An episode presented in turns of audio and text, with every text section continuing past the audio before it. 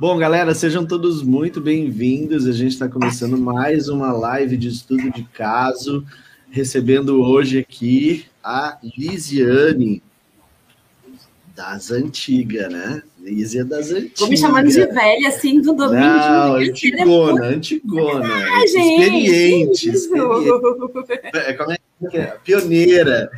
Pioneira. Pioneira.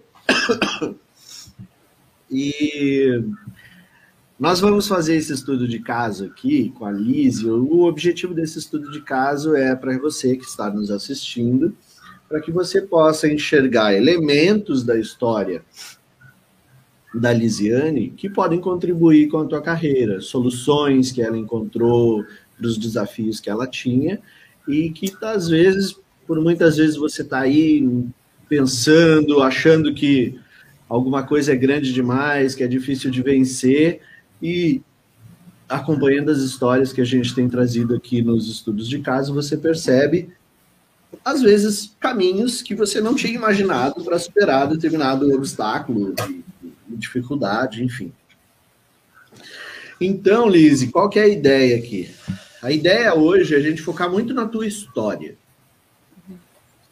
Para entender também como é, como foi o teu, o teu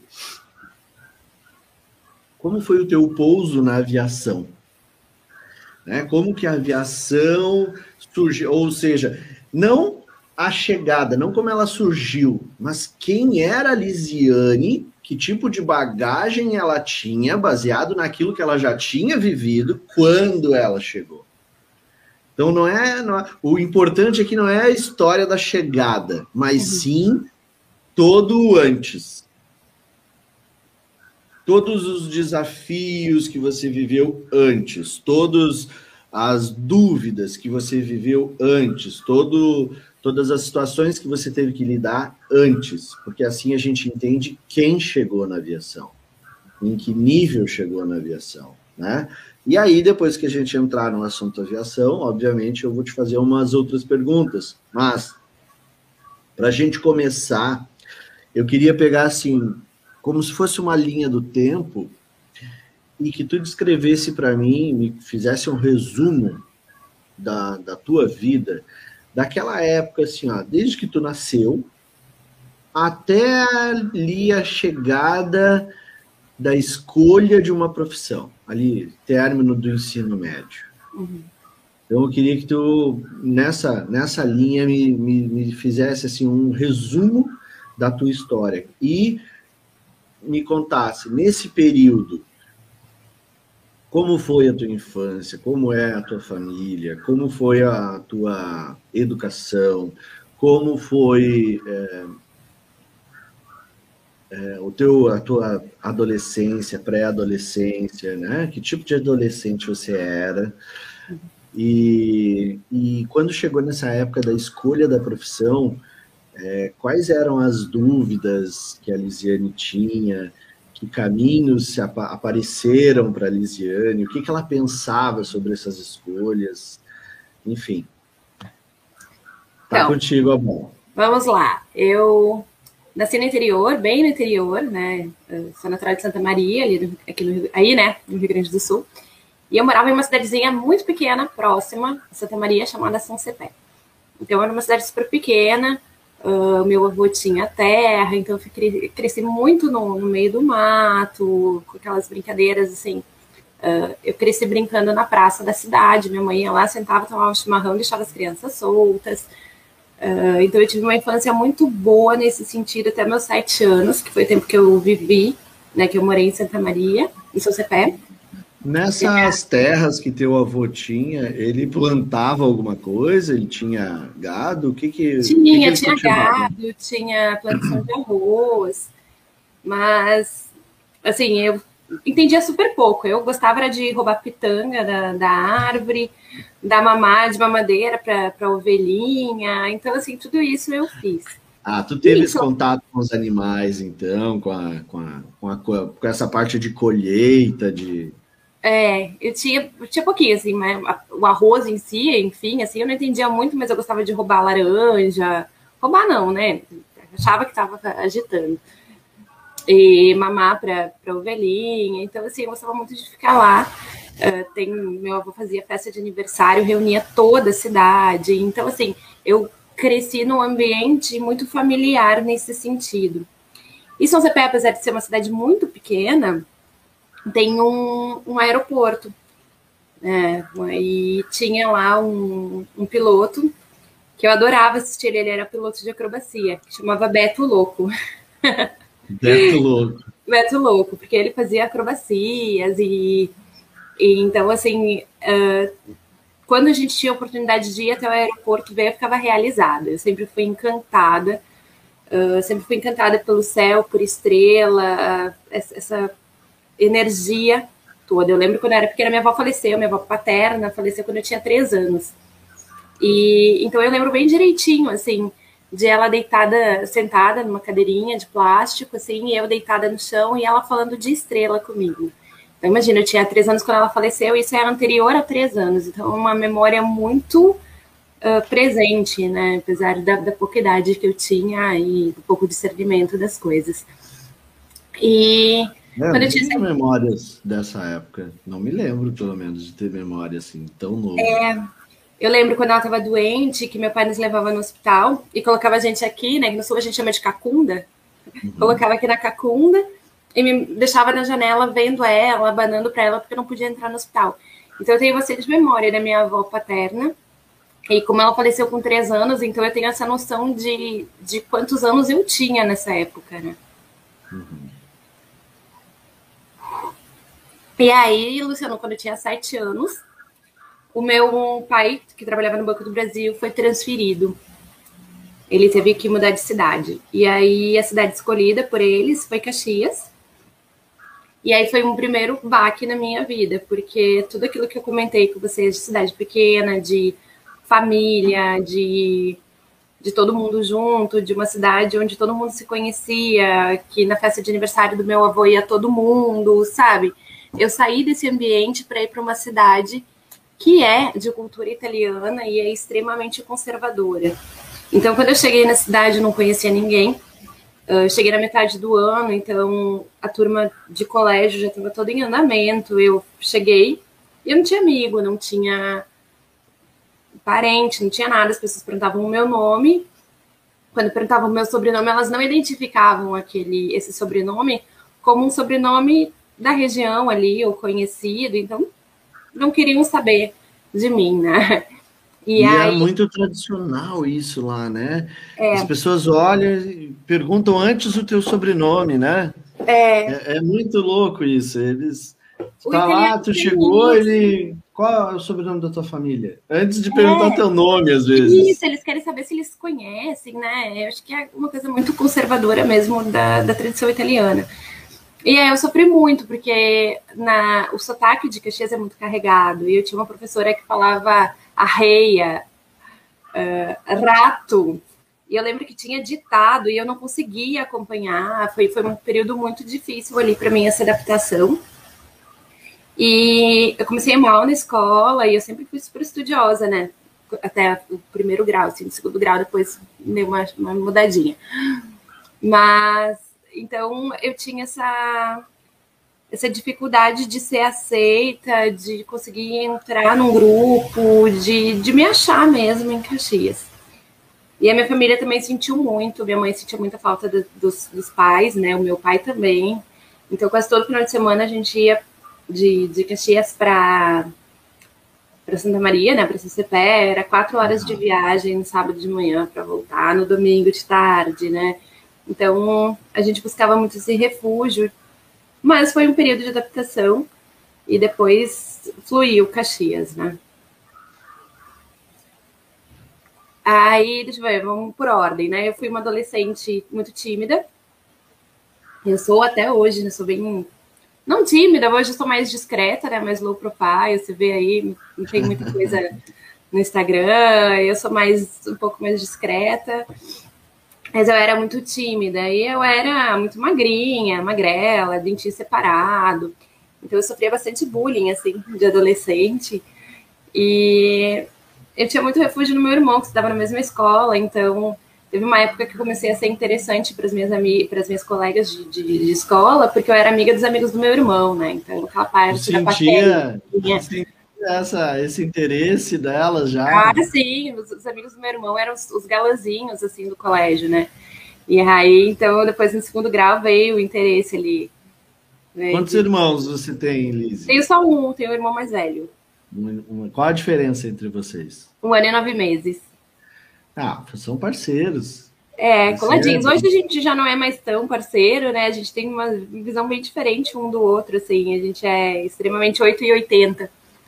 E aí, agora com a pandemia, meu irmão tá trancado em casa, não sai de jeito nenhum. Tem, acho que uns dois anos que eu nem vejo ele.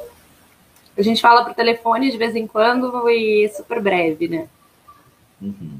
É, e... agora esse isolamento realmente está. Nossa, eu não me lembro da última vez que eu vi a minha mãe.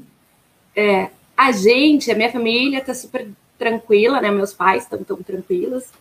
Eles uh, têm uma, uma visão de, de dessa pandemia que é deles, assim, eu respeito muito. Meu irmão não, não respeitando, meu irmão queria que eles fizessem à vontade, mas os meus pais estão assim, sossegados. Né? Então eles vêm me visitar, eu vou visitar eles. Eu fiz o meu primeiro voo para Caxias semana passada. Segunda-feira passada, no dia 24, fiz meu primeiro voo para Caxias. Tava com uma tripulação super bacana, daí então, quando a gente pousou, eu desci, consegui pegar, dar um abraço no meu pai e na minha mãe. E pegar uma ioline e um torté, né? Porque ah. aqui não existe. Peguei uma sacolinha com a ioline, um torté e embarquei de novo. Então eles foram lá me ver, foi super bacana. Então sempre que dá, a gente consegue se ver, né? Mas o meu irmão já tá mais isolado. Respeito, né? Cada um tem o seu, a sua maneira de, de ver, de pensar. Ele já tomou a primeira dose da vacina. Então vamos ver o que vai se suceder aí os próximos passos, quando é que a gente vai conseguir se encontrar de novo. Tu já conseguiu se vacinar, Lise? Não, não consegui. Não consegui. Eu também, também não consegui. Abril... dizer que dia 31 vai rolar aqui em Porto Alegre vacinação para os é, aeronautas. Aqui era dia... Foi ontem e anteontem, eu acho que liberou no aeroporto, e, mas não tem mais nem como se inscrever, acabou super rápido. Tem que agendar horário, né? Não tem como nem se inscrever. E eu tô com uma chave de reserva sobre aviso, então eu vou esperar um pouquinho, porque daí provavelmente vai ser acionada, né? A galera tá tendo bastante reação. Tava olhando agora aqui uhum. nos grupos, o pessoal tá tendo bastante reação de febre, uh, dor no corpo. Teve uma menina que convulsionou porque subiu muito a febre. Então eu falei, ó, você acionada, né? Vamos esperar, depois eu faço. Que eu já tive, né? Então eu tenho o IgE, eu tenho IgE, IgE e IgA eu positivos, né? Então eu tô sossegada quanto a isso, né? Fiz recente o exame e ainda tava com anticorpos. Mas tu, tu ficou ruim quando tu teve? Olha, foi uma gripe forte. Uma gripe bem forte de perder olfato. Essa sensação, né? Fazendo esse comparativo. Eu perdi olfato, perdi paladar, não comia. Uh, depois que passou, eu senti muita dor nas articulações, nas juntas, como a gente fala no sul. Nas juntas. Nas juntas. E fiquei com muita, muita dor. Eu tô completamente atrapalhada, desmemoriada. Eu tenho que fazer listinha das coisas que eu tenho que fazer, porque eu esqueço. Uh, eu fui me checar agora, semana passada, e aí eu não conseguia falar né, da máscara.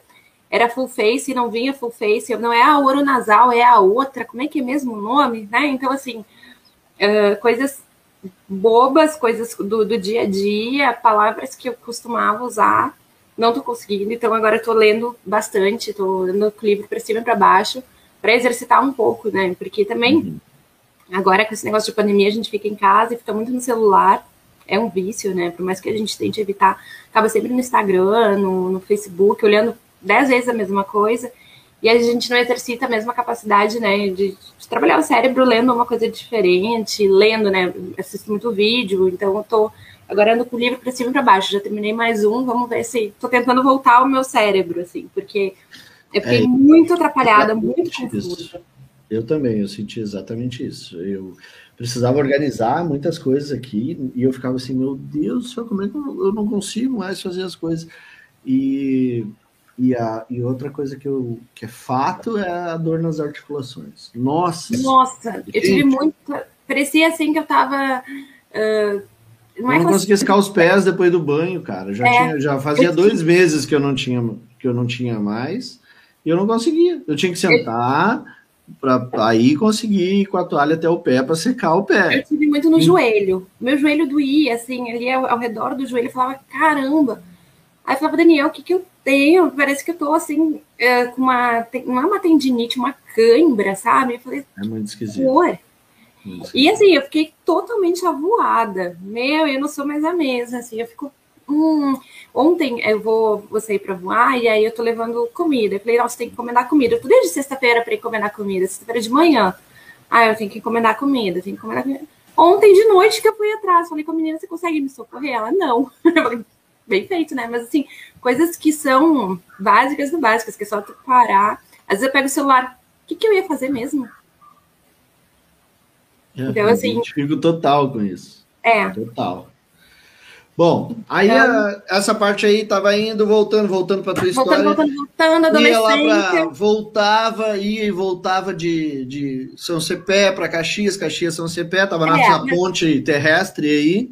É, mas assim, né, isso foi nos dois, três primeiros anos que nós moramos em Caxias, depois na adolescência já foi sossegado, a gente já ficava só em Caxias, cortou, né, o cordão umbilical de vez, com relação aos meus avós, e aí a gente já começou a ficar em Caxias, então, mas continuava, assim, é, essa coisa de... Eu nunca fui a, a, menina popular, eu era meio excluidinha lá, volta e meia alguém ia falar comigo.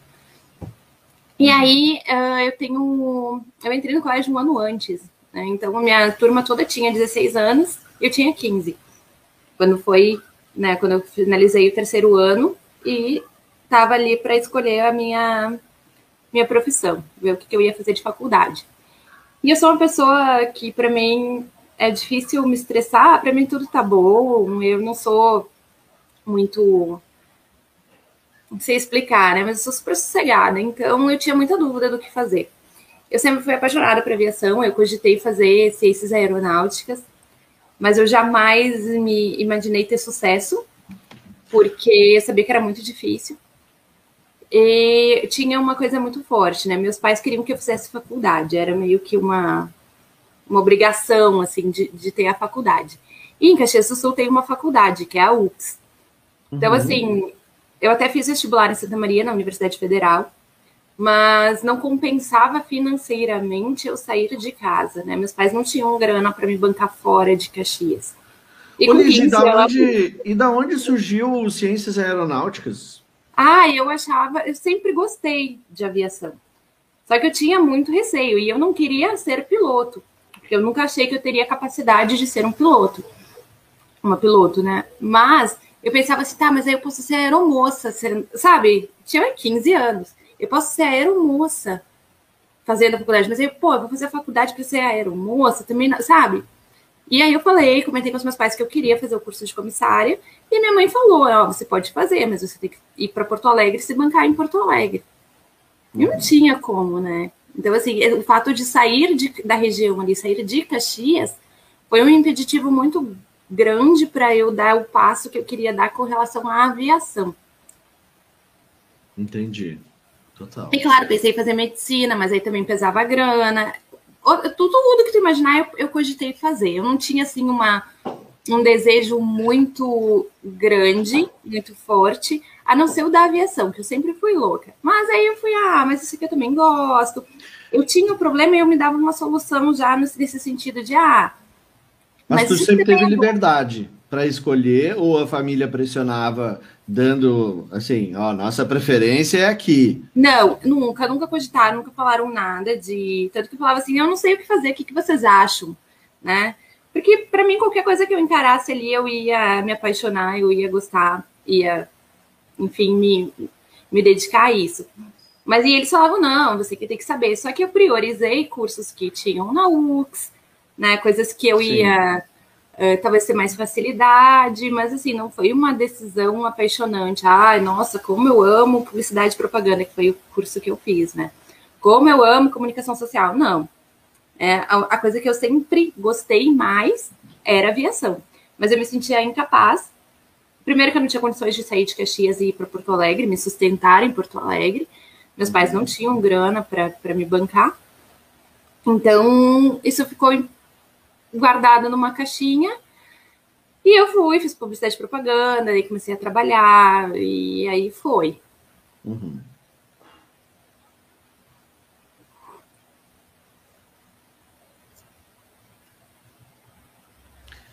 E, e, deixa eu te fazer uma pergunta, Lise.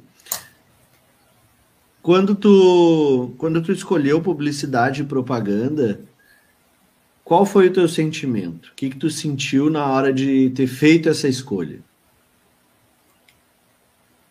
Uh, eu me senti assim confortável, né? Estou com um problema, resolvi um problema, que é o problema da minha faculdade, né? Da minha formação. Uhum. Resolvi um problema.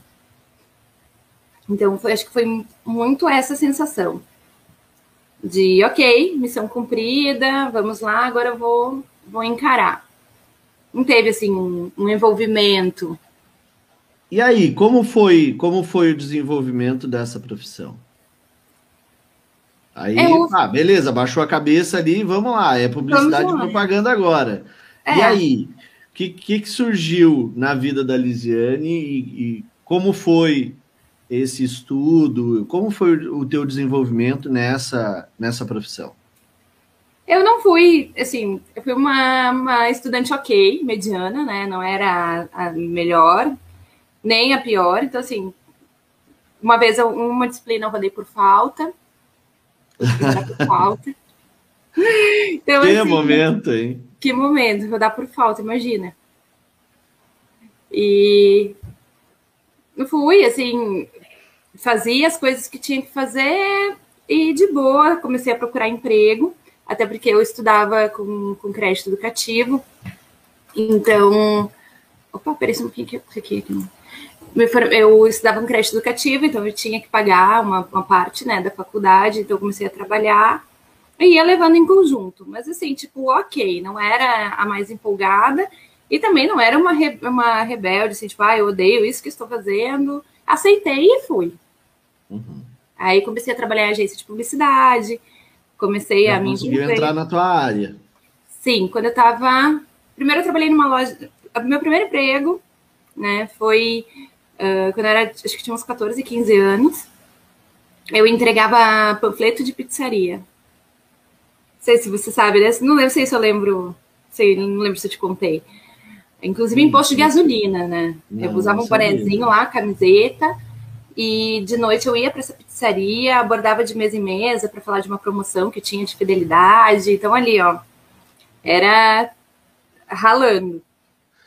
Legal. E né? esse foi meu primeiro trabalho. Ele não era assinar, carteira assinada, nada. Nem lembro muito bem como era. Na, minha, na nossa época era diferente, né? Não existia tanta burocracia.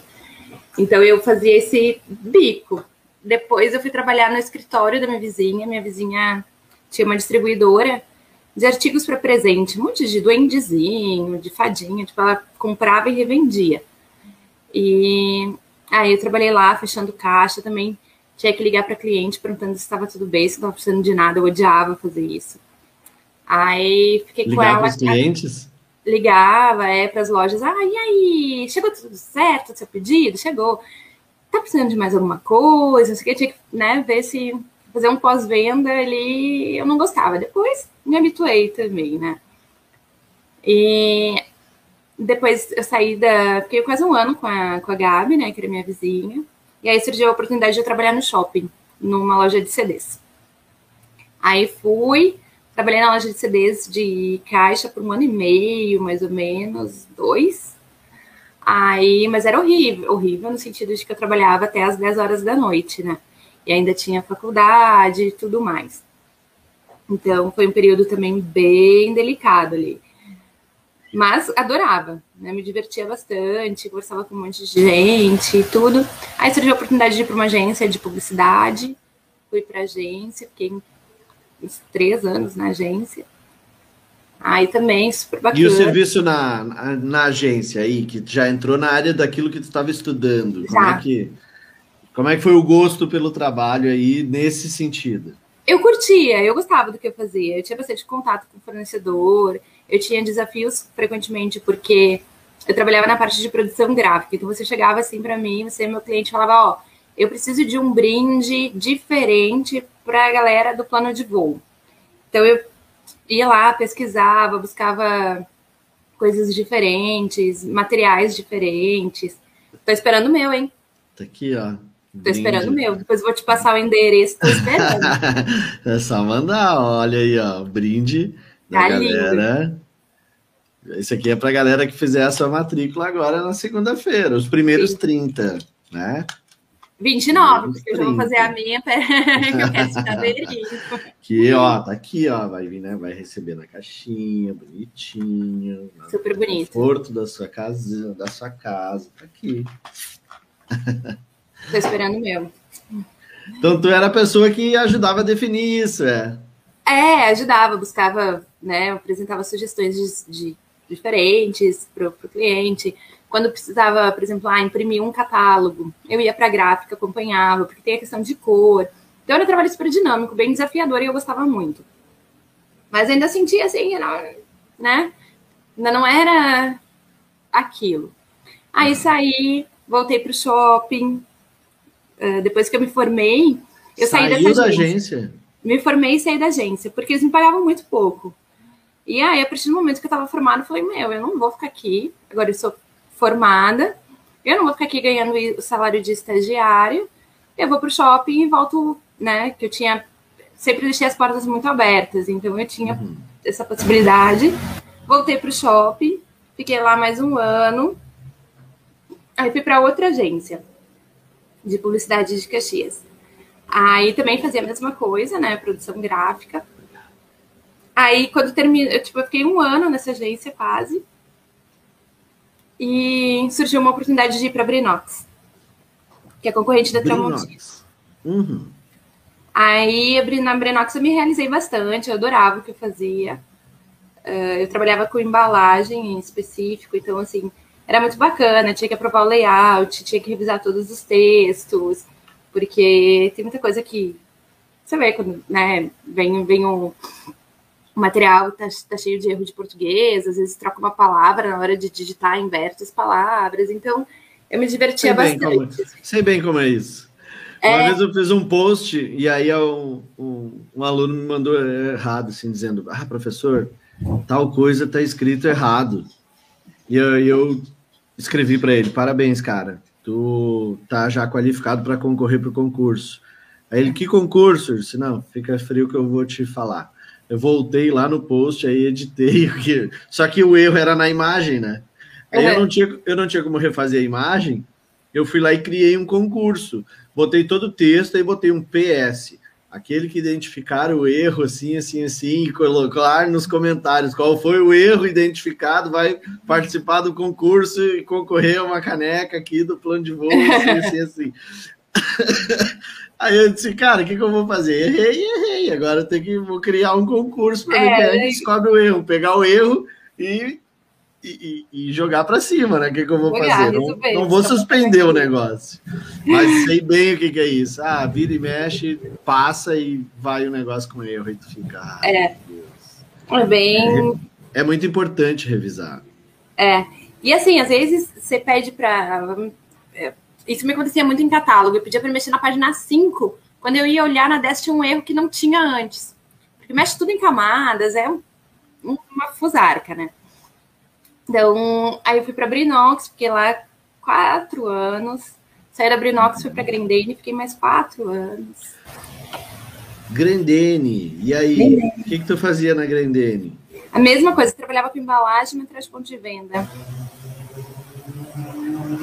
E aí, como foi trabalhar na Grendene? Foi bacana no começo. Eu sempre. Uh, que desafios gostei... você tinha lá, Liz? Não, é muito complicado, porque como é que você vai fazer uma embalagem de um chinelo?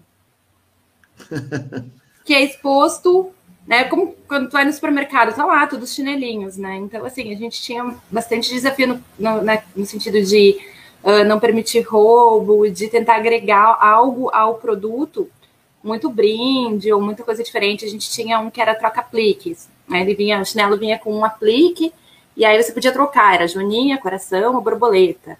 Então, assim, como é que a gente vai fazer isso? Como é que a gente vai botar isso num Carrefour da vida sem que as pessoas roubem os acessórios? É, então, Sim. tinha, assim, bastante desafio, a gente estava sempre... E custo, então, assim, era muito desafiador, muito bacana também. Mas depois de um tempo, né, acabou assim o encanto. Comecei a me que, idade, que, que idade você estava já nessa época? Ô, Luciano. Ah, tem que perguntar, cara, é estudo de caso. Mais de 30. Já tinha mais de 30. Tava tá. com 31, eu acho. Deixa eu ver. Isso aí foi em 2017 sete. Tá. 32 Show, aí... e 32. Perdão. Então, nós estamos falando de uma mulher de 31, 32 anos, que estava trabalhando na Grandene, uma puta de uma empresa, na sua área, coisa que já começa sendo é difícil, né? Uhum. Você estava lá formado em publicidade e propaganda, trabalhando com publicidade e propaganda, dentro da Grendene, que é uma empresa grande, que tem grandes produtos, né? Produtos conhecidos no Brasil inteiro e no exterior também. E algo aconteceu. O que foi esse algo aconteceu e como foi que tu chegou então na aviação? algo aconteceu, eu levei um pé na bunda. Eu namorava. Diz que a gente se movimenta porque a gente quer algo ou para evitar algo. Então acabou de criar a, pro, a, outra categoria, né? Ou quando alguém te dá um pé empurra. Bunda, ou te empurra. Joga pra frente, né? Pé na bunda foi um pé tão forte que eu voei literalmente, né? Com esse pé na bunda. E eu tava, já estava desgostosa, eu não tinha prazer em ir trabalhar, já estava me arrastando, sabia que não era aquilo que eu queria, mas eu não tinha uma força para fazer um movimento. E aí eu levei um pé na bunda, fui traída, né, da maneira assim mais o pé na bunda foi a maneira mais completa que poderia ser, né, mais frustrante também. E aí eu fui procurar uma terapia, tava, fiquei super mal liguei, aí minha cunhada é psicóloga e minha cunhada tinha indicado uma, uma psicóloga. Eu liguei para o escritório, para o consultório, né? E aí caiu na secretária eletrônica e dizia outras duas psicólogas e não aquela que eu estava procurando, né? Ah, que é o consultório da fulana e da fulana. Deixe seu recado. Uma dessas fulanas tinha sido minha colega na escola. E eu tinha o contato dela pelo Facebook. Aí eu chamei ela e falei, ó, oh, Vive, eu estou procurando psicóloga tal, não sei o que, eu tinha esse número, eu liguei e deu no teu consultório. Você pode me passar o contato dela? Aí a Vivi me passou. Só que eu estava tão desesperada, assim, querendo conversar, querendo desabafar com alguém que tinha acontecido. Eu falei, Vivi, é antiético você me, me atender? Né? Aí ela falou, não, não é. A gente pode fazer um teste, a gente vê como é que flui, se você se adapta, se não se adapta, vai, vai. E, e aí a gente vai sentindo. O que, que você acha? Falei, sim, você me atende amanhã. Isso era na sexta noite, eu queria no sábado de, de manhã. Aí ela, não, te atendo e tal. Aí fui, cheguei lá, só chorei. Segunda sessão, só chorava, né? E aí, com o tempo, uh, a situação do, do pé na bunda ficou para trás. Eu vi que aquilo não estava mexendo na minha vida. O que estava mexendo na minha vida era a minha insatisfação com tudo. Né? Eu não estava feliz no meu trabalho, eu não não estava mais feliz em Caxias também. Uh, era uma série de, de situações, uma série de, de coisas, de, de, pequenos fragmentos que que me deixavam coisinhas, aquelas coisinhas que a gente vai deixando passar, que se você olha sozinha para ela, ela nem é tão grande assim, ela nem é um problema complexo, o problema é que ela começa a somatizar com outras. Exato. E quando junta tudo, vira uma bola de neve, né? E aí eu comecei e ela foi provocando coisas dentro de mim. Em nenhum momento ela perguntou assim: "Você está insatisfeita com o seu trabalho?" Não, né? Para as coisas que foram surgindo, foram respostas que, que vieram de dentro. E aí uma das coisas eh, foi, né? Poxa, eu sempre quis trabalhar na aviação. Uh, sempre fui apaixonada por isso. Por que, que eu deixei isso para trás? Aí eu decidi fazer o curso de comissária como realização pessoal, porque eu não acreditava que com 32 anos eu entraria na aviação. Eu não não acreditava. Isso foi 2016, estava com 32. Mas alguém te influenciou isso ou eram convicções da Lisiane mesmo? Ou eu tu sempre... chegou a consultar, pesquisar? Porque tu, ah, não, eu sei que tu é muito, tu é muito de fazer a coisa, né? Tu não é aquela pessoinha que fica em casa no sofá pensando. Não, não te vejo assim, pelo menos. Tu é muito dinâmica. Sim. Então eu quero saber de onde surgiu essa história dos 32 anos. Isso surgiu da cabeça da Lisiane, das pesquisas da Lisiane, do que alguém falou para a Lisiane? É, se tinha, desde que eu, uh, quando, desde que eu era nova, que eu tinha o desejo da aviação, eu sabia que a aviação contratava meninas novas, né? Que ali até 25 anos você entrava e depois não entrava mais. Eu tinha esse essa cultura modelo. na cabeça. Isso. Esse modelo que esse modelo. Você isso. pegou para você. Exato, eu tinha assim convicção de que com mais de 25 não contratava. Eu tinha tatuagem, tenho ainda, né? Então assim, ah, tatuada. Agora eu faço parte desse grupo também, ó. Olha! Minha primeira. Só manga longa. Só manga longa.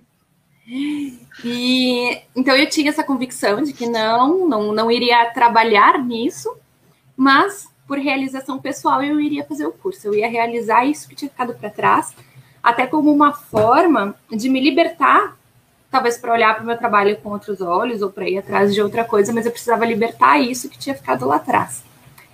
E aí eu comecei a pesquisar, comecei a pesquisar, procurar escola de, de aviação.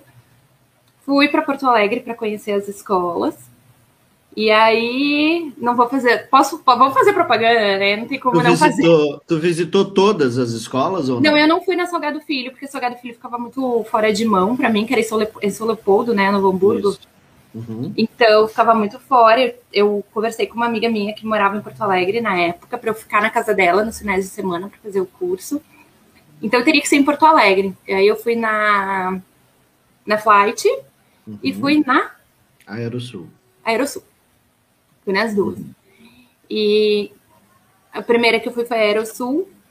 Não tive uma recepção muito boa, não me senti, não bateu o santo, não me senti bem. Fui para Flight e adorei, né? Me encantei, gostei muito. Só que tinha um problema, né? Que o curso já tinha começado, isso aí, esse era o. Eu me lembro que quem te recebeu lá, tem um, tem um lance de quem te recebeu lá, foi o seu Lisboa, não foi? Não, foi a Dani, foi a Dani. E aí a Dani foi me mostrar a oficina, o seu Lisboa tava lá de, de meia. Sem sapatos, tava lá de meia na oficina. Uhum. É. E então eu fui conhecer a Dani, me mostrou a escola, só que tinha o problema de que o curso já tinha começado. O curso começava em setembro e isso já era outubro, então eu já tinha perdido aulas. E aí não queriam deixar eu, eu fazer, né? Eu me matricular nessa turma somente na turma no final do ano. E eu tinha essa preocupação muito forte com a idade. Não, mas eu já tô com 32. Se demorar muito, eu já vou ter 33. E aí sim, né? Toda essa confusão. E aí a Dani ficou de conversar com a dona Nelly para ver se conseguia uh, me liberar para fazer a, a matrícula e entrar no curso que estava em andamento. Uhum. Aí elas não deixaram. E aí eu liguei de novo, insisti, falei, olha, eu faço o que for preciso. Vocês não estão entendendo. Eu não estou perguntando se vocês querem me deixar fazer curso. Eu estou dizendo que eu vou fazer curso. Exatamente isso. Eu falei, vocês não estão entendendo o que eu estou falando. Eu vou fazer esse curso. Eu, eu preciso. Agora, já. E aí eu liguei, a Elisa, a Elisa acho que me ligou, não lembro, falou que não tinha como. Aí eu falei, não, mas eu não quero falar com essa Elisa. aí eu liguei lá de novo. Tem, tem outra aí. É, não, aí eu liguei de novo. Aí quem atendeu foi a Elisa, eu desliguei o telefone. Aí eu falei para um amigo meu, eu falei, Diego, liga lá e pede para falar com a Dani. Aí se ela tem, se, se te passarem tudo, eu ligo. Aí o Diego pegou o telefone ligou para a escola. Falou, ah, eu queria falar com a Dani. Ah, a Dani é depois da uma da tarde. Tipo, aí eu, ah, tá, obrigada. Aí esperei, dei o horário, eu liguei. Dani, é a Lise. Eu, eu, fui aí final de semana, conheci a escola, ó. Fala direitinho com as meninas. Eu preciso, eu vou até aí para elas me conhecerem. Eu preciso entrar no curso. Eu me proponho aí, enfim, uma série de coisas. Fui para Porto Alegre, peguei uma folga no trabalho, fui para Porto Alegre para conhecer a Elisa e a dona Nelly. Elas já estavam com a resposta pronta, né? Era não. Elas já tinham decidido e elas só queriam ver até que ponto eu ia, né? E aí eu cheguei lá, falei, ó, eu sou a Lisiane, que ela falou assim, mas você sabe que o curso já começou, você já perdeu muita aula e não pode se matricular agora. Você, né? Foi assim. Aí eu falei, não, mas não tem um curso que é o intensivo? Eu faço as aulas, eu, eu tiro férias no meu trabalho e eu venho recuperar as aulas que eu perdi no intensivo. Pode ser? Aí elas ficaram meio assim, ah, nunca, que, nunca que ela vai tirar férias e vai se enfiar em Porto Alegre dentro de uma escola, né? Mas elas me deram, elas falaram, ó, vamos dando corda para elas. Muito rolo, chance de complicações lá em cima, provavelmente não vai dar certo. Ah, vamos, vamos deixando essa corda aí para ela se enrolar, ela vai chegar aqui e vai tomar pau. Mas eu ganhei elas na questão de, de ser muito decidida, né? Falar assim, não, eu vou, eu vou cumprir. E aí, realmente, elas me liberaram com essa condição de depois eu tirar férias e, e fazer o curso, recuperar as aulas que eu perdi, até porque é uma exigência da ANAC, a carga horária, né? Sim. E aí eu fui. Gente, não tinha noção de nada. Foi no susto.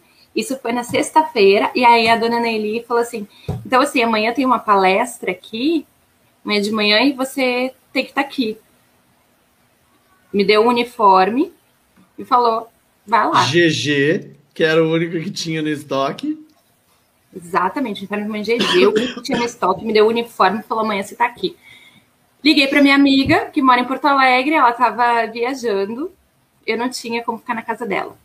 Liguei para outra amiga minha, ela tinha brigado com o namorado, recém estava se reconciliando, ele ia dormir lá na casa dela, também não tinha como dormir na casa dela. Cara, eu tinha assim, eu acho que 150 reais de limite no meu cartão de crédito. Tinha um puto, na, na um pila na, na, carteira. Comecei a procurar hotel, hostel, o que dava. Aí consegui ficar ali no expressinho na esquina, uhum. o expresso expressinho, né?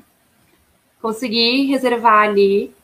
No outro dia, acordei bonitinha, botei meu uniforme, botei o lenço. Sabe o que, que eu acho legal? Sabe o que, que eu acho legal falar? é. é que meu, ela tava numa cidade que não era dela, ela tinha 150 reais de limite, pagou 145 no quarto do hotel para ficar à noite, para no outro dia entrar num curso que ela insistiu durante uma semana para as pessoas que ela queria entrar e que falavam não. Só que ela estava fazendo tudo isso só como realização pessoal ela em nenhum momento ela pretendia entrar na aviação. Ou ela via essa possibilidade de que, não, cara, de repente dá tudo certo. Era simplesmente isso. E olha já o nível de determinação. Muita gente aí já tinha dito: ah, cara, quer saber? Então eu vou fazer na próxima turma, ou qualquer outra coisa do gênero. Mas não, tinha que fazer o negócio acontecer. E aí, Luciana, e... me, me arrumei, toda bonitona, com chapinha, cheguei lá com o cabelo solto. Lindo, né? Todo escovado, tava assim, ó. Aí eu comecei a olhar, assim, todo mundo de coque, de rabo de cavalo, fui pro banheiro, sem gel, sem nada, né? Tipo, fui, prendi, assim. Aí eu, só observando, né? Agora eu tô igual. Porque eu não tinha, né, essa. Já tinha perdido a aula de apresentação. Eu cheguei lá no meio, fiquei de paraquedas. Aí foi quando terminou a, lá parecendo um saco de batata com o vestido. Aí, quando terminou, a dona Nelly me chamou. Ela falou: Ó, uh, sábado que vem aqui de novo e tal. E você tem muito perfil. Estuda inglês, estuda, porque eu acho que você tem potencial. Eu falei: Ah, mas tô velha, né? Não. Tem muita companhia contratando pessoas mais velhas. Eles viram que, que é um caminho, que estão precisando. Estão precisando de pessoas mais maduras, com experiência. Estão precisando do que tu tem. Então, te dedica que se tu quiser, tem chance. E aí foi.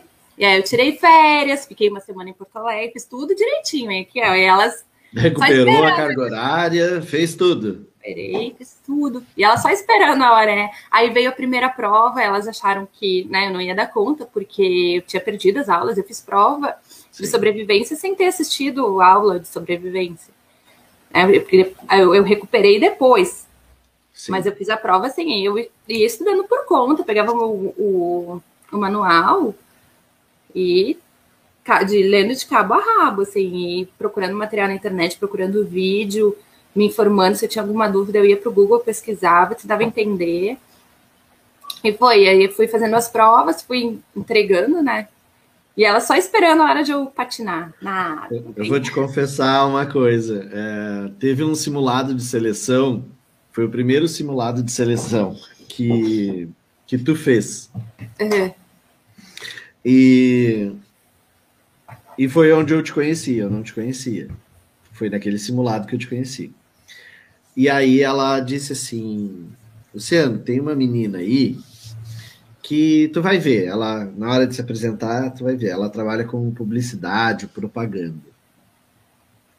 Ela é boa, mas a gente tem que trazer ela para o mundo da aviação. Então, pode apertar. Sabia disso? Eu já tinha te contado essa história? Não, não vou. Não. Ela disse: pode. Vamos, vamos, vamos ver o que, que a gente consegue extrair dela. Aí eu, tá, deixa comigo. É para ver ter pressão, é comigo mesmo. e aquele, aquele vez, quando a gente foi para aquele simulado, eu nem te conhecia, tava procurando quem é que ia se apresentar com a tal da publicidade e propaganda no currículo mas já tinha instrução que era para pegar pesado. Que não era para dar moleza, não. Então, né? É. Você, que, você que escolheu essas tretas, Leônidas, agora, né? É, é, um pouquinho mais, um pouquinho mais aperta. A dona Nelly me apertou bastante também. A Elisa também, né? A gente, a Elisa estava, né? E, e, foi, foi uma falta de consideração por um certo ponto, porque eu passei por cima da Elisa. A Elisa tinha dito não, eu falei, não, não, não, só um pouquinho deixa eu conversar pessoalmente com vocês, deixa aí me vender, né? Deixa eu me mostrar. É, por telefone é fácil de se livrar do problema, né? É. Agora, quando tem alguém ali plantado na tua frente, dizendo, não, só um pouquinho, olha só, vamos achar uma alternativa juntos. Qual é o problema? Aí... Ah, o problema é que você perdeu a aula, mas eu tenho a solução, eu recupero. Ah, mas o problema é que você vai ter que fazer a prova sem ter tido a aula. Não tem problema, eu estudo. Ah, mas é que. Então, assim, todos, para todos os, os, as, os problemas, eu tinha solução já. Se elas iam comprar minha solução ou não, daí. E é importante que tu perceba que essa conduta fez com que, por exemplo, a dona Nelly, que forma tripulantes há 20 anos, uhum. esse ímpeto teu fez com que ela percebesse o quê? Hoje tu é uma comissária, tu sabe que tu tem que ser assim Tu sabe que tu tem que ser aquela pessoa assim, não, só um pouquinho. Qual que é o problema? Então vamos lá, vamos focar na solução. Ah, uhum. tem tal coisa, então vamos fazer isso. Ah, tem, vamos fazer aquilo lá. Então, o comissário ele é muito assim, ele é focado na solução, né? Ele não é aquela coisa de ficar, sabe, aumentando a complexidade do que fazer, do como fazer. Não, ele vai lá e faz. Executa. Como é que a gente pode fazer isso aqui? É assim, tá? Vamos lá, vamos fazer. Então, o tripulante ele é muito assim. E, obviamente, ela percebeu esse ímpeto teu e disse assim: cara, é isso que, se, é isso que precisa. Uhum. Mas vamos ver até onde ela vai, então.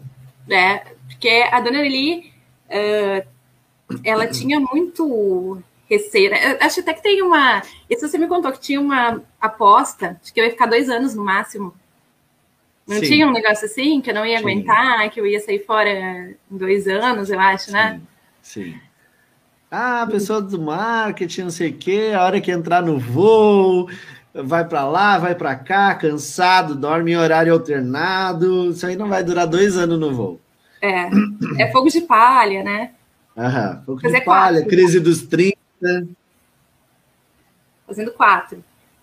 Tá, e aí tu terminou teu curso, já Terminei meteu a ANAC. Curso, meti a ANAC, rolo, confusão. Como né? tudo né? na vida da Lisiane, gente, esse fez a ANAC daria um filme, tá? Só essa expressão, esse fez a ANAC aí, já daria um filme. Já Porque eu me lembro que ela veio para Porto Alegre para fazer a, a, a ANAC, e aí tava lá com a data agendada e tudo. Acho que tu pernoitou, inclusive, em Porto Alegre, porque era no outro dia cedo, era alguma coisa assim. Não, era? era no início da tarde. E eu tinha conseguido tarde. tudo. Eu não, não tinha mais folga para tirar.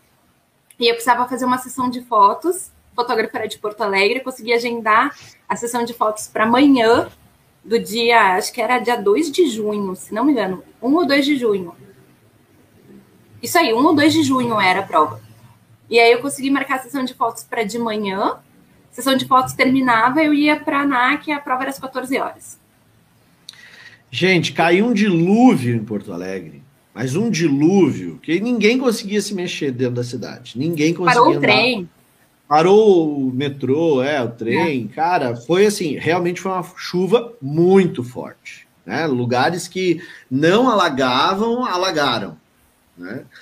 E Obviamente, a dona Lisiane deve ter chegado lá. Tu chegou ainda, né? Tu conseguiu cheguei, ir até lá. lá. Cheguei. Cheguei, acho que chegou... era umas 15 horas. Ou a prova era às uma 13, hora. eu cheguei às 14, deu uma hora de atraso. Isso que eu tinha saído, é, a produção de fotos acabou, era 11 horas da manhã. Então, e olha só, tipo, a ANAC ficava aberta até 5 da tarde. Ela chegou uma hora depois do horário que estava agendado para a prova dela. Eles não permitiram para ela fazer a prova. Disseram, não. Teu horário era uma hora, você chegou às duas, perdeu o Playboy. Eu falei, gente, olha aí... a situação que tá Porto Alegre, tá tudo alagado, não tem como chegar. Uh, uh, não. E os caras bateram o pé e não arregaram. E ela foi, foi, foi, insistiu, insistiu, insistiu. Mas olha a cidade, pelo amor de Deus. Eu tô a uma hora para vir do bairro. Cara, dava cinco minutos de carro a distância. Cinco minutos. Eu não tô exagerando. É cinco minutos mesmo. Ela levou uma hora para fazer aquilo ali. E, e eles não, não, não, não, não davam arrego. No outro dia, a Lisiane pegou recorte de jornal da, de Porto Alegre inteiro, de todos os jornais que publicaram a, a matéria sobre a enchente, anexou aquilo ali, criou um dossiê, foi na ANAC e abriu. O que foi que tu abriu lá? Como é que Protocolo de para refazer, né? Para reagendar. Sem custo, porque a prova é cara. E também o quanto antes possível, né? Porque nisso eu já tinha mandado currículo, já estava tudo, né? Já tinha mandado currículo. Já tinha mandado currículo. Mais alguma coisa? Quer contar essa parte ou não? Não, você tinha mandado currículo. Só. A pessoa já tinha até mandado currículo, né, gente? E aí, quanto tempo levou o processo de agenda e, e a, recurso, analisa recurso? E... Deu 20 dias para remarcar. Eu refiz 20. a prova no dia 20, 20 ou 21 de junho. Mas isso todo dia no cangote dos caras, literalmente. Todo. Lá. Eu fiz, eu fiz amizade com a menina da ANAC, né? Ela, toda hora, eu ligava para ela, ela falava, Raquel, e aí, como é que tá? Eu, e ela me ajudando, assim, super. Eu tenho contato com ela até hoje, seguido converso com ela. A menina da ANAC super me ajudou também. Massa. E aí, fez lá a prova, passou. Passei. Show. E eu me lembro que era uma época que as, as contratações estavam extremamente aquecidas. Bombando, né? é. E aí tu fez tua ANAC. Quanto tempo depois da tua ANAC tu estava na seleção? Gente, foi dez dias. Dez dias? Acho que foi dez dias, nem isso. Foi no dia 2 de julho, eu acho, que eu fiz a primeira fase, e eu fiz a prova dia 20, 21. Uma coisa assim. Deu 10 dias. Gente, 10 dias aí, então é um tipo de pergunta que eu recebo muito aqui. Quanto tempo você levou para ser chamado? Né? Teve gente que veio aqui que já falou: ah, levei três anos, levei. A Lise levou 10 dias. Ela fez a ANAC dela 10 dias depois ela estava na fase 1. Na verdade, eu já tinha né, recebido um primeiro convite. Só que eu tinha declinado, tipo, não vi o e-mail, né? Porque eu ainda não tinha ANAC. Daí foi assim. Foi... Não viu o e-mail chegar. Estava é. muito concentrada com a ANAC, já tinha sido chamada e. Calma, calma. Segura aí. Só um pouquinho que eu tô resolvendo umas tretas aqui. Já resolvendo uma treta, é. E aí eu fui para a primeira fase. Aí. Ô, Lizzie, é... antes, antes, antes, antes da gente entrar na primeira fase, eu quero te, dizer, eu quero te fazer a pergunta. Nessa época a gente já fazia o treinamento, correto? Já. Legal.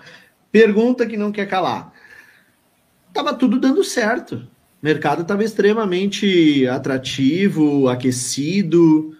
Por que você resolveu fazer um treinamento comigo? Porque eu não tinha visão da aviação, para começar, né?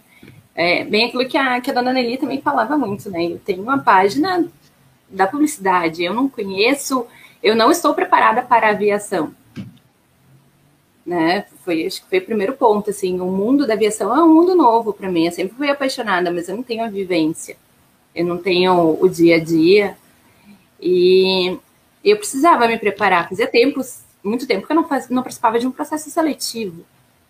É, eu não sabia o que as companhias aéreas queriam, o que, que a companhia aérea buscava. Eu precisava estar preparada para isso. E por algum momento tu pensava assim, cara, será que o Luciano é a pessoa certa? Será que eu não vou é, jogar meu dinheiro fora? Será que eu não vou perder o meu tempo aqui? É, que tipo de pensamento você teve alguma coisa relacionado a isso? Ou você simplesmente disse, cara, é aqui, eu vou e já Foi, é. é, isso aí, é aqui eu, eu vou, em nenhum momento eu cogitei, porque eu acredito muito que a gente sempre está aprendendo.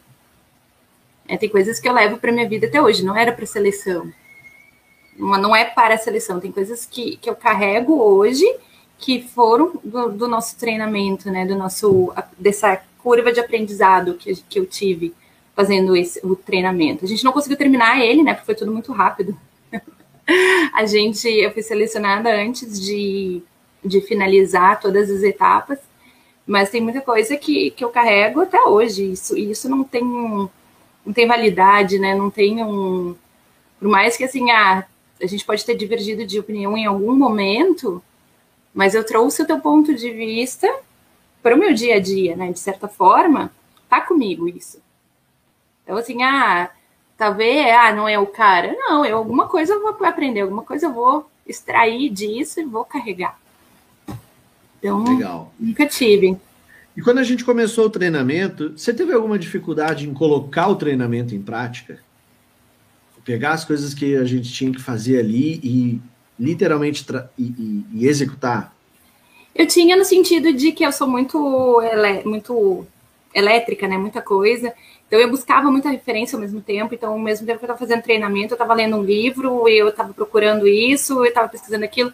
Então, de encaixar no meu dia a dia, eu tive uma certa dificuldade, porque eu estava com uma carga muito alta de informações, porque eu tenho essa tendência de. Quando eu vou estudar inglês, eu baixo cinco livros. Aí acaba que não leio nenhum, né? Porque aí eu tô com muita informação e eu tenho esse perfil de, de multi, né? Então, assim, até o, até o momento de eu pegar e me concentrar só em uma coisa, eu tive essa dificuldade, mas depois foi. Sabe que eu já conheço, né? Até por isso que eu te perguntei, para ficar registrado aqui. Já sabia disso. E, e essa tua característica eu identifiquei ao longo dos anos em muitos alunos. Muitos uhum. alunos. Então, hoje, obviamente, da época que tu fez o treinamento, mudou completamente. E uma das coisas que, a gente, que eu coloco no início do treinamento é a identificação de possíveis inimigos para aquilo que você vai precisar uhum. executar ali na frente. E esse e exatamente isso que você descreveu deu origem ao inimigo que é o information overload. Que é, é, quando você vai atrás de tanta informação, mas tanta informação E aí é como tu disse, eu baixo quatro livros, eu tenho PDF, eu consigo o material do fulano de tal, do Beltrano de tal, eu tenho tanta coisa que eu mesmo criei a minha confusão. Uhum. Porque agora eu não tenho uma metodologia para seguir. Exatamente. Eu só tenho um volume muito grande de conteúdo e que, obviamente, eu não consigo processar. E eu fico perdido dentro de todo aquele conteúdo que eu amontoei. Então, eu vi que tinha muito aluno meu, por exemplo, que cada um construía um drive.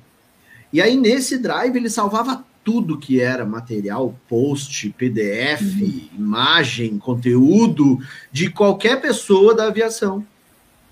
E que aquilo ali atrapalhava ele. Uhum. Justamente por ele não focar em uma metodologia, ou seja, numa sequência que foi estudada daquilo que ele deveria executar. Yeah. É. Então, esse, isso que você acabou de descrever, essa tua dificuldade, ela deu origem a um estudo que eu fiz que durou anos, sabia? Que legal. Durou anos. E hoje está lá no treinamento. Você vai enfrentar uma coisa chamada Information Overload e eu vou te explicar agora que é um dos maiores inimigos dessa rota. E aí eu explico exatamente como é, é. como ele surge e como evitar.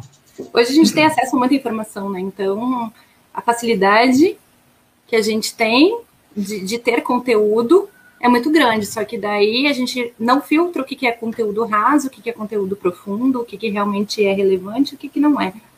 Então, eu tive essa dificuldade até que teve uma hora que você me sacudiu e falou: Não, Lizzie, ou é uma coisa ou é outra. Calma, chega, para, é isso aqui, vamos lá. É isso aí. Ô, Lizzie, e que tipo de resultados que tu teve é, com a execução do plano de voo? Ah, eu, eu, cheguei muito preparada, né? Eu acho que eu estava uh, preparada, eu estava consciente do que, que eu estava fazendo lá eu não fui surpreendida na minha seleção, porque eu já tinha uma ideia do que, que ia ser cobrado, do que, que é a aviação, como que funcionava. Eu estava preparada, fora as coisas que, claro, eu, eu tenho até hoje, né, de, de gerenciamento, de, de liderança, de, de como me portar frente a certas situações. Muito legal. Existe alguma coisa que aconteceu que tu nunca esperava que fosse capaz de acontecer na tua vida e que é, foi algo que tu, que tu aprendeu dentro do plano de voo que te ajudou a, a, a vivenciar isso? Ah, Luciano, eu lembro agora da história da saia, você lembra? eu contei esses dias essa história aí, mas seria legal registrar ela tu contando, a autora. Eu não sei se tu tem tempo para isso, né? Rapidinho, tá... é, depois a gente tem que ser rápido, porque eu vou ter que arrumar minha mala, tomar é. banho, né? A cara aqui e sair. Uh, eu fui fazer a segunda fase e a gente sempre falava de ter uma peça reserva, né? Que, e é uma. A gente, para voar, tem que ter um uniforme reserva, uma peça reserva, uma peça, uma peça. Fui fazer a seleção, linda, maravilhosa, né? Com duas camisas, óbvio, né? Estava preparada para isso. E aí, no dia da seleção, eu, eu, dormi no hotel, né? Cheguei à noite, dormi. No outro dia, eu fui colocar a saia. Quando fui fechar o zíper, o zíper desencontrou. Ele saiu, né? Um, da, da saia. Eu, eu tava preparada para outra camisa, não estava preparada para outra saia, né?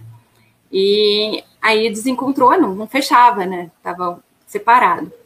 Falei, caraca, o que, que eu vou fazer? Aí é, era próximo a um shopping.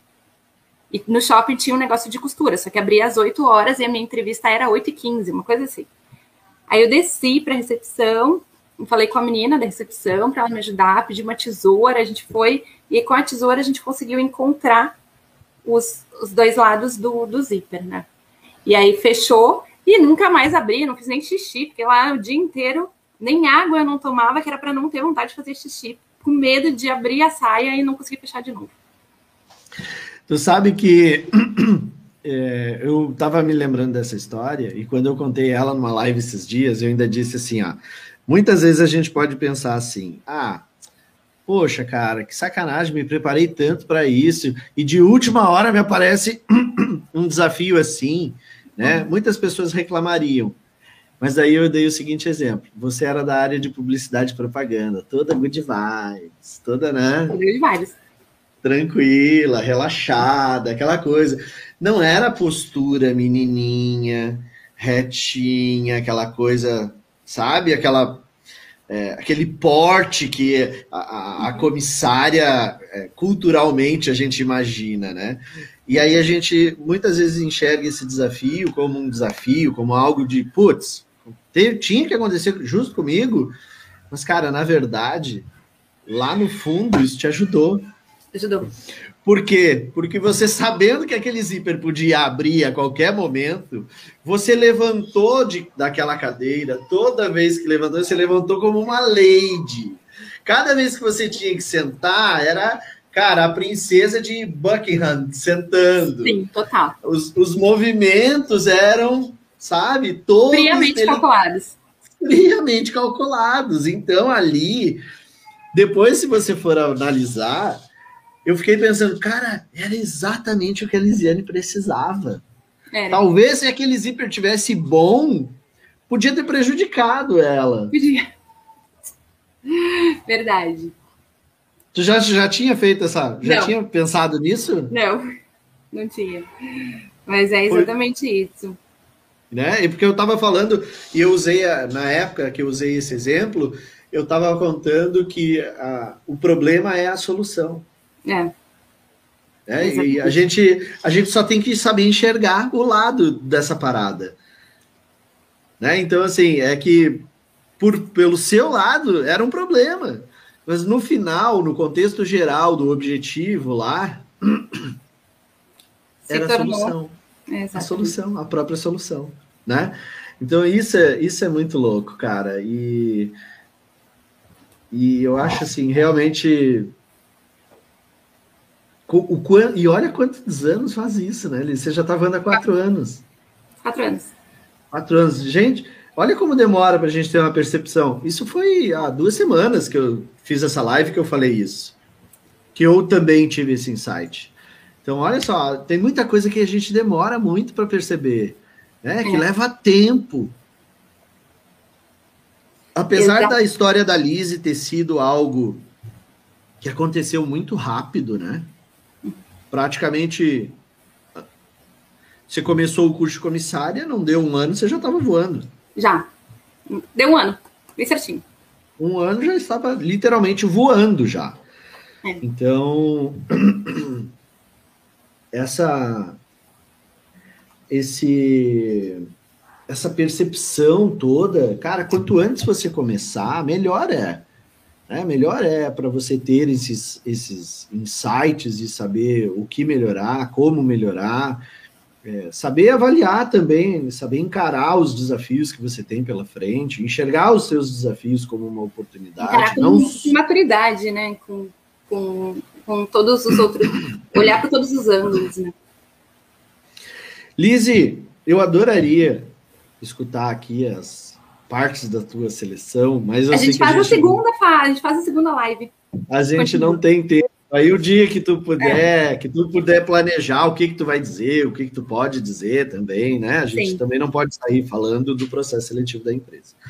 Mas assim, a parte que, que te compete, a parte da tua história, vamos dizer assim, é que seria o, o atrativo, né? E a gente combina uma segunda live para te contar.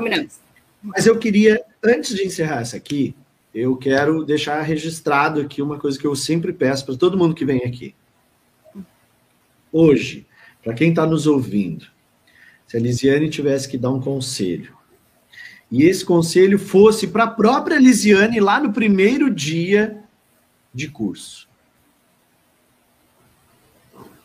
Imagina que você voltasse lá e uhum exatamente naquele momento que você foi no banheiro prender o cabelo, você tivesse a oportunidade de voltar no tempo e te encontrar lá naquele banheiro.